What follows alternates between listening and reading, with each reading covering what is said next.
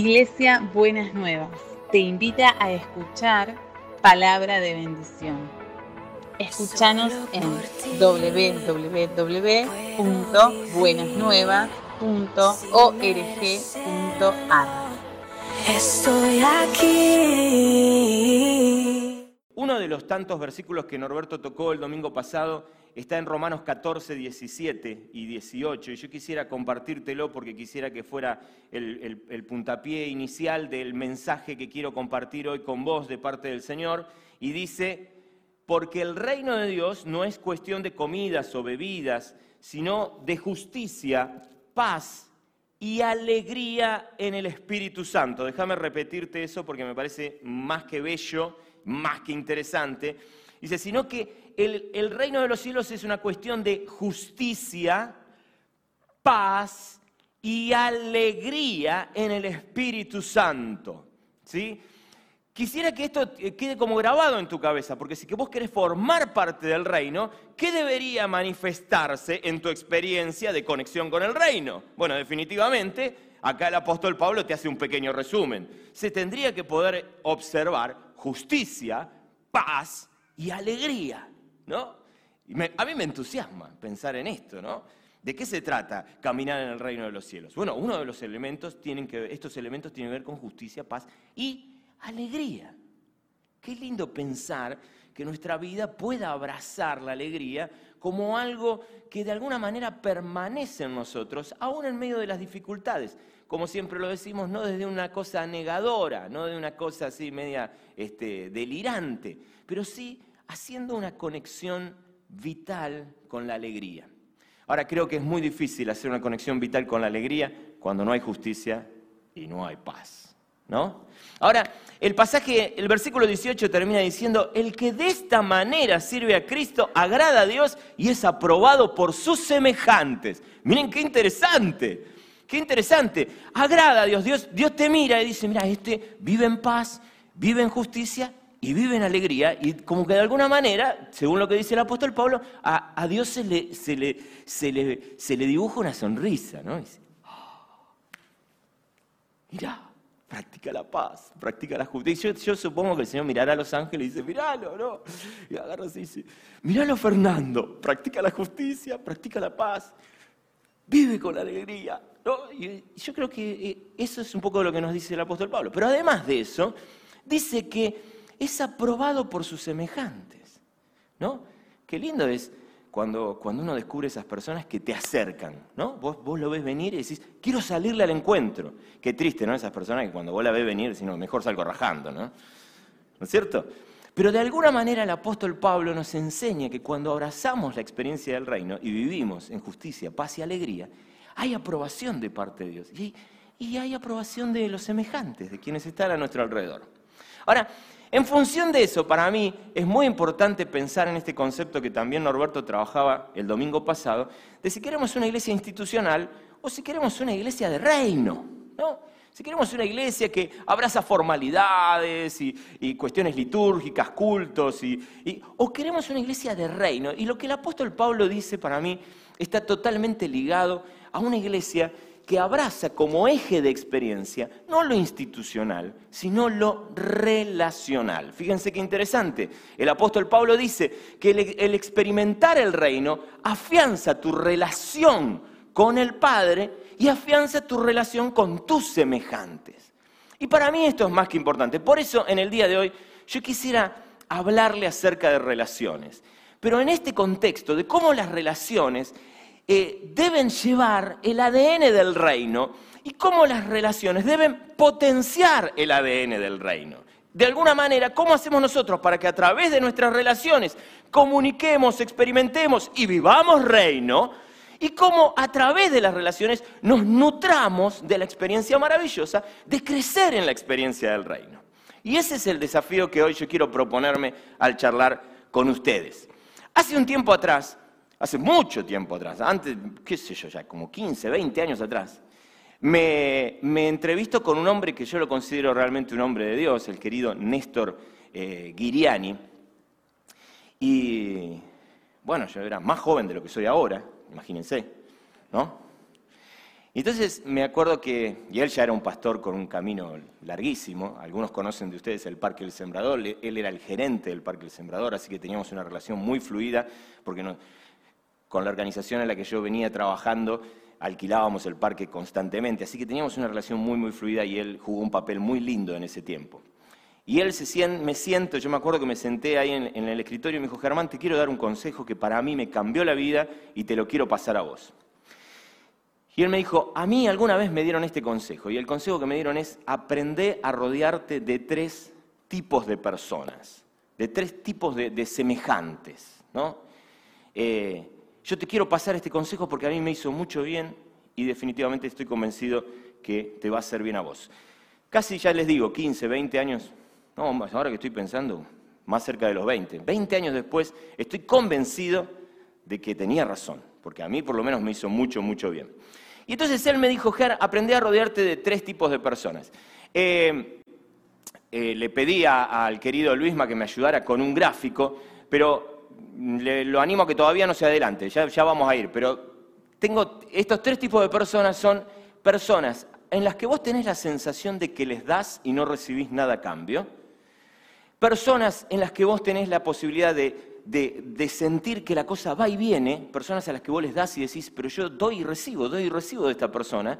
Es un ida y vuelta, lo que en inglés se dice feedback, ¿no? una retroalimentación. Y personas con las que definitivamente vos tenés la tranquilidad de que aunque no le des nada, ellos no esperan recibir nada de vos, pero están dispuestos a darte ellos a vos. Personas que te dan de manera desinteresada. Personas que vos tenés la sensación de que das y no recibís nada. Personas en las que hay una retroalimentación ida y vuelta. Y personas que definitivamente tienen la generosidad de compartir con vos sin esperar nada a cambio de vos. Aprende a rodearte de ese tres tipos de personas. Por eso, el primer grupo de personas es este grupo, y ahí sí le pido a Luisma que me ayude, que son las personas que nos ayudan a, experimentar una experiencia que puede parecer dura, que puede parecer brava, pero es la situación donde vos sentís que das y no recibís nada a cambio. Interesante, el querido Néstor hacía hincapié en esto. Muchas veces uno tiende a eludir este tipo de personas. Bueno, hay dos tipos de actitudes, ¿no? Una es eludirlas. No, yo no me suma, me resta, no lo quiero, no quiero saber nada más con este, este no, no me hace ningún aporte significativo, no me rodeo de gente que no me sume, ¿no? Y hay como una tendencia como a descartar. Sin embargo, hay otro grupo de personas que por alguna razón que yo creo que es media casi como patológica, hay veces que lo que hacen es rodearse solamente de este tipo de gente, ¿no? Es como que están todo el tiempo rodeados de gente que les demanda, que les chupa, chupa, chupa, chupa, chupa, chupa, chupa, y uno vive así como asfixiado, casi como en un estado de, eh, agotamiento completo, porque la única ca- calidad de gente que lo rodea es gente que demanda de él y lo asfixia y le saca el oxígeno. Y hay veces que hay como, como una especie de, conmiseración con uno mismo, donde uno acepta esa realidad y casi lo acepta como si fuera una experiencia sacrificial y vive y bueno, es lo que me tocó, es la cruz que tengo que llevar y las únicas personas que lo rodean son personas que definitivamente le quitan el oxígeno. Ahora bien, la Biblia nos enseña a tratar con personas a las cuales vas a tener muchas veces las sensaciones que das y no recibís. El Señor Jesús dice, da prestado sin esperar que te devuelvan nada a cambio. El Señor Jesús dice, mejor es dar que recibir. El Señor Jesús dice, si alguien te hace llevar su carga una milla, llévasela a dos. Y si alguien te pide la capa, dale también la camisa, ¿no? Y uno dice, pero ese es el, el- el canto a la explotación, ¿qué soy yo? ¿No? Pero sin embargo Jesús nos anima a tener ese tipo de experiencias, donde nuestra generosidad tiene como una actitud que se aproxima al extremo y que nos ayuda a pensar en esta posibilidad maravillosa de conectarnos con esa realidad, de estar en contacto y experimentarla. Ahora uno dice, obviamente uno piensa, pero no puedo vivir así, no puedo vivir dando todo el tiempo. Y obviamente que eso no es así. Pero déjame mostrarte algunos pasajes de la Escritura que a mí me parecen interesantes para pensar en este tipo de relaciones. Por empezar, en Colosenses 3, 13 al 15, eh, el apóstol Pablo nos enseña y dice, soportense unos a otros. Miren cómo arranca esto, ¿no? Sopórtense unos a otros. Y perdónense si alguno tiene una queja contra otro. Así como el Señor los perdonó, perdonen también ustedes. Sobre todo, revístanse de amor, que es el lazo de unión, y que la paz de Cristo reine en sus corazones, porque con este propósito los llamó Dios a formar un solo cuerpo y sean agradecidos. la, la recomendación del apóstol Pablo parte de un supuesto, y el supuesto es siempre habrá gente a la cual soportar. si no, no escribiría esto. ¿No? ¿Y esto qué significa? Uno tiene que asumir que hay algunas personas que al mediar relación con ellos, el primer acercamiento va a ser la necesidad de soportar.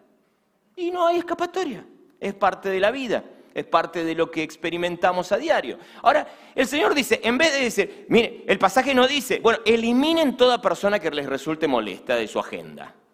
Saquen de, su horizonte cualquier persona que no les sume, cualquier persona que les reste, córranlo. No, el pasaje dice, soportense, perdónense. Si hay alguna queja, soporten, perdonen. ¿No? En, en criollo básico diríamos, aguanten, háganle el aguante a esa persona.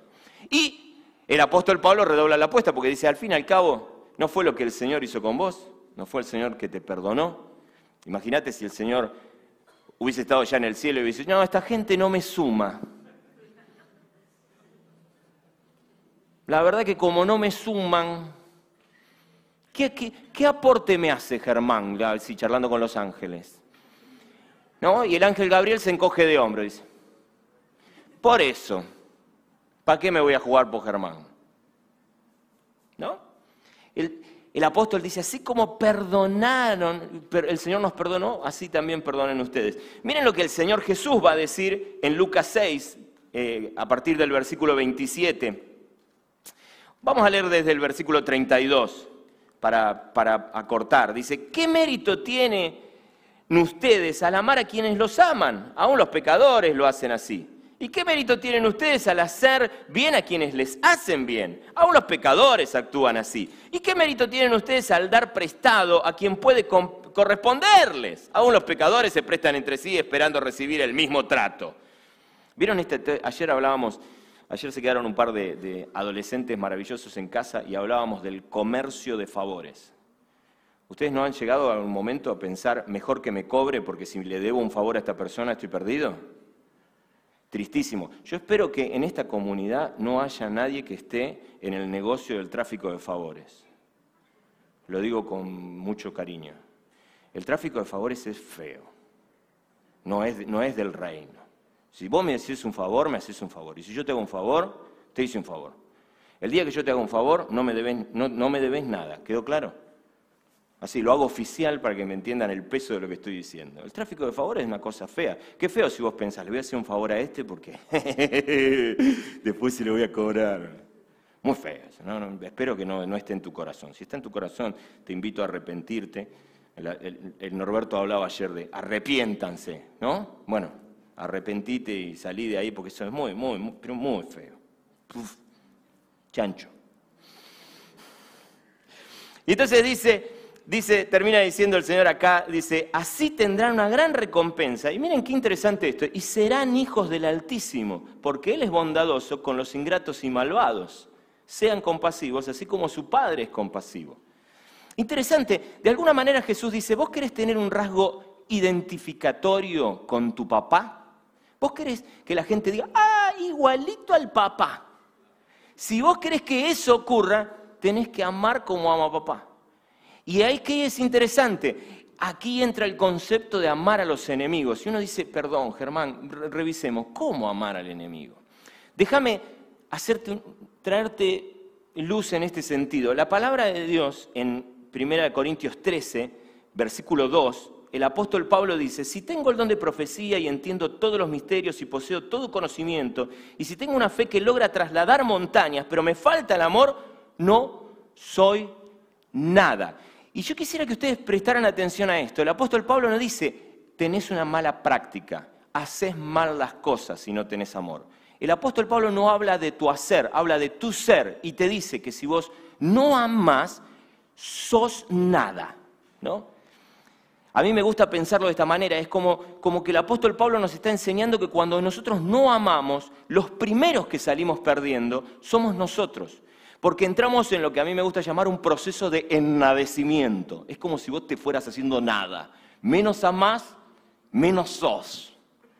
Te ennadeces, te marchitas, te apachuchás.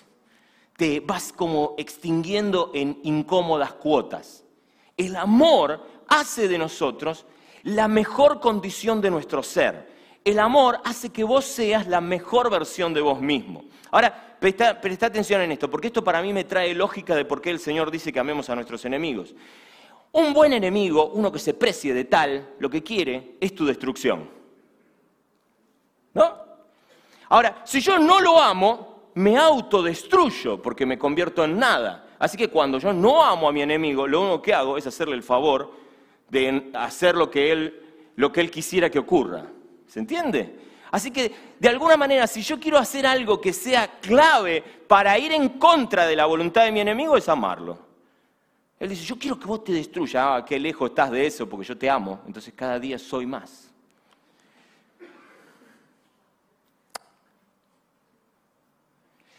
Nos han enseñado que amar es hacerle un favor al otro, pero la Biblia se cansa de decir que el que se hace el primer favor al amar es uno mismo.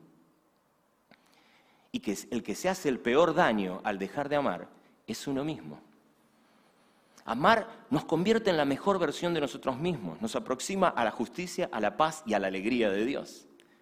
Por eso, la Biblia enseña que en la voluntad de Dios muchas veces va a estar rodearte de gente a la cual hay que soportar. Por eso la próxima vez que cuando vos veas a alguien insoportable, que ahora ya sabes que no es insoportable, ¿no? Porque se puede soportar, ¿no? Vos tenés que pensar, Dios está trabajando en mi vida. ¡Ah! ¡Qué bueno! Dios me está ayudando a formar mi carácter, me está dando la posibilidad de que ame y ame hasta el extremo de amar a mi enemigo. Y de esa manera me voy a parecer más a papá. Es maravilloso. Y ese es el desafío que vos y yo tenemos. Qué triste si nosotros entramos en algo muy propio de, este tiempo, que es el descartar a las personas que no nos suman, a las personas que resultan insoportables. Cuando te encuentres con ese tipo de personas, apartale tiempo en tu agenda. Esa es mi recomendación. Vos te vas a encontrar muchas veces con esto. De estos son los más fáciles de encontrar. Si, ven el gráfico que le pedía a Luisma que proyectara, vas a ver que la porción más grande está asignada a este tipo de gente. Porque vos levantás una piedra y te encontrás con esa persona. son muy sencillos de encontrar. Pero ese es el desafío. Ahora, esto es interesante. Si vos solamente te quedás con este tipo de relaciones, muy, muy, muy rápidamente vas a sentir que te va a faltar oxígeno y sangre, vas a sentir, te vas a sentir agotado, te vas a sentir terriblemente derrumbado. Por eso, el querido Néstor Guiriani me recomendaba que no me juntara solamente con este tipo de gente, sino que tenés que aprender a juntarte con otro tipo de gente, que es aquella que te suma. Y ahí viene el segundo grupo de personas, que es el grupo que te ofrece retroalimentación, es el grupo que te aporta, es el grupo que vos sentís que la cosa va y viene. Yo ay, espero que experimentes ese tipo de relaciones, ¿no? A mí me encanta cuando... Yo tengo especialmente un amigo con el que me encanta sentarme a charlar, porque cuando yo le cuento lo que experimento con mi Señor, a él le brillan los ojos. ¡Wow! Lo digo y mira, se me cae la baba, porque qué, buen, qué, qué buena experiencia esa. Y él me escucha y está escuchándome lo que le estoy contando de lo que el Señor hace en mi vida y todo, y yo veo cómo a él le brillan los ojos. Y yo digo, wow, y yo no puedo dejar interiormente decir, gracias Señor por este amigo. Gracias, gracias, gracias, gracias, gracias. Bueno, en alguna manera también me pasa con mi esposa, que podemos, te comparto lo que, ah, eso que estás diciendo lo leí en un libro, me dice Daniela. Daniela lee hasta los prospectos de los remedios, más o menos, ¿cierto? Entonces, dice, ah, y me comparte algo, y yo escucho lo que ella me comparte, y a mí se me ilumina el corazón y me trae luz para conocer algo nuevo. Y tengo, y eso me, encanta, me encanta cuando nos juntamos con los pastores y, y hay un cruce, y no sabes lo que pasó, y te cuento esto, y te cuento aquello, y te cuento lo otro. Y en esa experiencia nos enriquecemos mutuamente. Y, siento que hago un aporte. Y siento que alguien dice, wow, qué bueno eso que me estás diciendo. Y al toque dice, lo que me estás diciendo me recuerda a esto y me lo comparte. Y yo digo, wow, wow, buenísimo. Espectacular. Ese tipo de experiencias Dios y la palabra de Dios te recomienda que vos puedas abrazar. ¿Sí? Eh, mira lo que dice eh, Romanos 12, 9 y 10. El amor debe ser sincero, aborrezcan el mal, aférrense al bien ámense los unos a otros con amor fraternal, respetándose y honrándose mutuamente. Les traje este pasaje hace un tiempito atrás, honrándose mutuamente. Qué lindo es cuando uno dice, bien, qué bueno lo que haces, qué bien que hace al otro, qué bien que eso pueda ir de un lado hacia el otro. Y termina diciendo, nunca dejen de ser diligentes, antes bien sirvan al Señor con el fervor que da el Espíritu. Miren lo que dice Efesios 4. Eh, desde el versículo 14, dice, así ya no seremos niños zarandeados por las olas y llevados de aquí para allá, por todo viento de enseñanza y por la astucia y los artificios de quienes emplean artimañas engañosas. Más bien, al vivir la verdad con amor, y otra versión dice, al decir la verdad con amor, eh, creo que si no es la que está en pantalla, no sé lo que les digo, porque evidentemente me he equivocado, dice, más bien al vivir la verdad con amor, creceremos hasta ser en todo como aquel que es la cabeza, es decir, Cristo. Por su acción el cuerpo crece y se edifica en amor sostenido y ajustado por todos los ligamentos, según la actividad propia de cada miembro. El, apóstol Pablo está pensando en la iglesia y está diciendo lo lindo de la iglesia es que cada persona, desde sus dones y desde sus habilidades y desde sus capacidades, nutre a la otra yendo de ida y vuelta. En la, nueva, en la nueva traducción viviente dice, y entonces todo el cuerpo crece y está sano y lleno de amor. Estas experiencias no son experiencias que vos tenés que esperar sentado que se den, tenés que salir a buscarlas. ¿Quiénes son las personas que te retroalimentan, quiénes son las personas con las que vos compartís y recibís de vuelta. Tenés que poder identificarlas. Yo quiero en el día de hoy exhortarte que si no las identificás, apartes tiempo de oración para pedirle a Dios que estas personas aparezcan en tu vida. Mirá lo que dice el autor de Hebreos, manténganse firme, la esperanza que profesamos, porque fiel es el que hizo la promesa. Preocupémonos los unos por los otros a fin de estimularnos al amor y a las buenas obras. No dejemos de congregarnos como acostumbran hacerlo algunos, sino animémonos unos a otros y con mayor razón ahora que vemos que aquel día se acerca. Esta experiencia vital de encontrarme con personas eh, en las que sentimos que hay un ida y vuelta constante.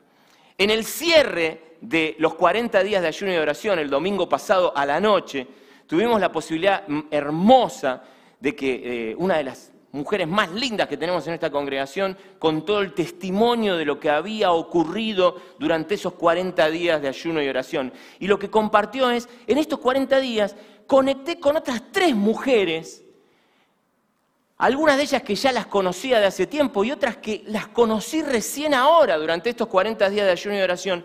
Y armamos un pacto de orar unas por otras, de acompañarnos en el Señor, de estar al pie del cañón la una para la otra, para acompañarnos y estimularnos en el amor y a las buenas obras.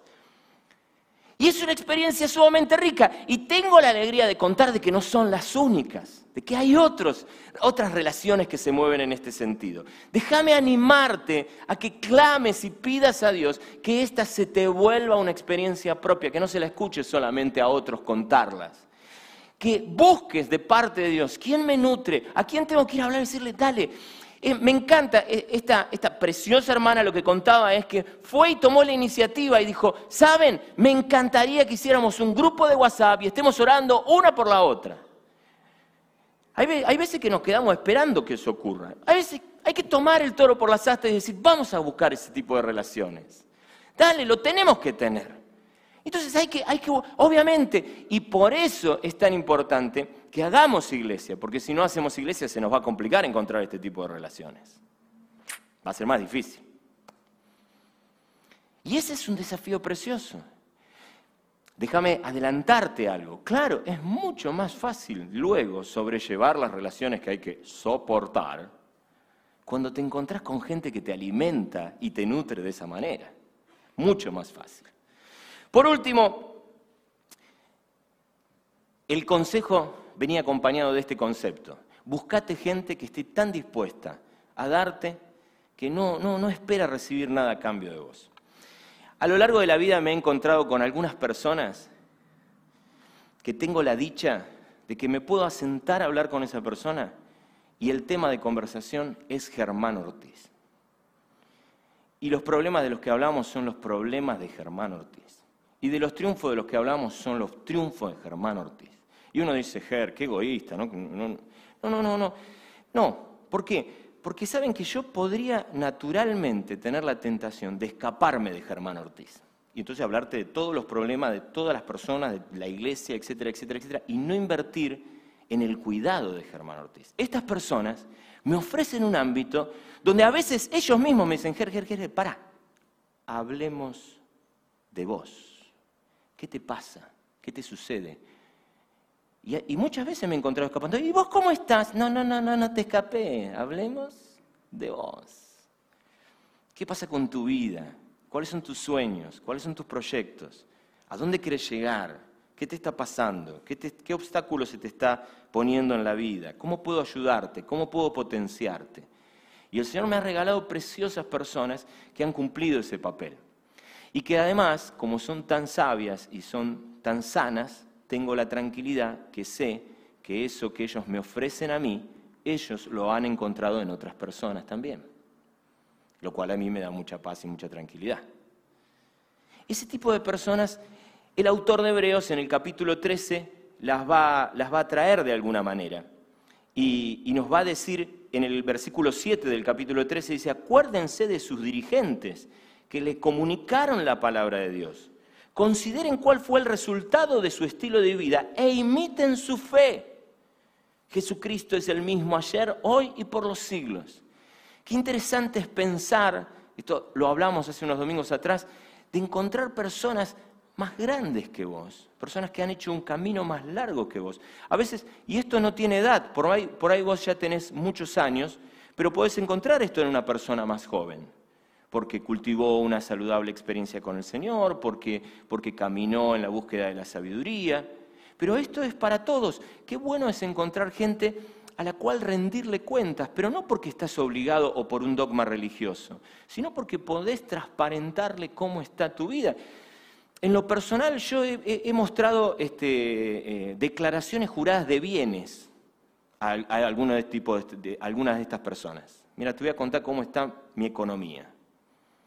Así administro mi economía. ¿Qué te parece? ¿Qué estoy haciendo mal? ¿Qué merece ser corregido? Y he recibido la bendición de que alguien con amor y sabiduría ponga ojos sobre mi economía y me ayude.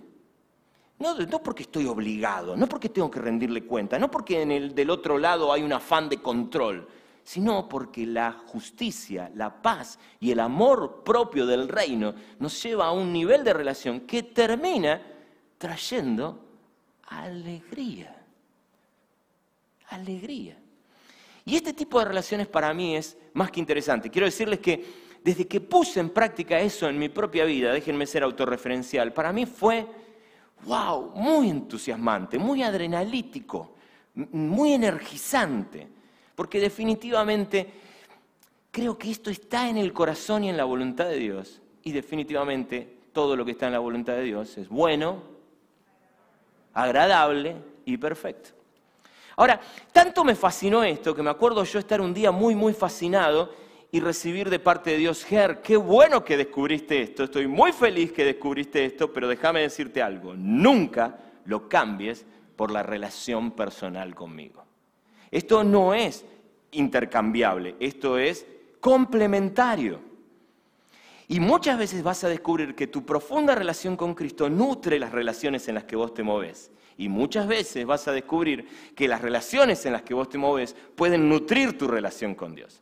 Por eso, el último punto de este esquemita es no te olvides de tu relación personal con Dios, de tu vida devocional con Dios. Encontrate con Él. Hoy, en, estos días, eh, una preciosa hermana de nuestra congregación trajo este, este hermoso pasaje que está en Hebreos y que a mí también me encanta, versículo 4, eh, capítulo 4, versículo 14, dice, por lo tanto, ya que en Jesús el Hijo de Dios tenemos un gran sumo sacerdote que ha atravesado los cielos, aferrémonos a la fe que profesamos, porque no tenemos un sumo sacerdote incapaz de compadecerse de nuestras debilidades, sino uno que ha sido tentado en todo, de la misma manera que nosotros, aunque sin pecado. Así que acerquémonos confiadamente al trono de la gracia para recibir misericordia y hallar la gracia que nos ayude en el momento que más la necesitamos. Esa es promesa de Dios. Vos podés acercarte en ese nivel de relación con Dios. Y eso para mí es más que significativo. En este día estábamos hablando con Daniela en una mesa de McDonald's, hace dos días atrás, y ahí estábamos hablando de algún inconveniente con, alguna persona, ahora no recuerdo quién, pero en un momento, y, mi pregunta es, Señor, ¿cómo, es, ¿cómo debe ser mi trato pastoral para con esa persona? Esa era mi pregunta en mi cabeza. Y, me, vino, me vino una, no sé cómo llamarles, cómo llamarles. Si fuera más pentecostal ya les diría, me vino una visión de parte del cielo, bajó luz sobre mi vida. Pero como no me animo a tanto, pero sí les puedo decir que algo pasó interiormente en mi vida. Y, lo que, y una vez más Dios me llevó al pozo de Jacob y me hizo mirar la escena de Jesús con la mujer samaritana.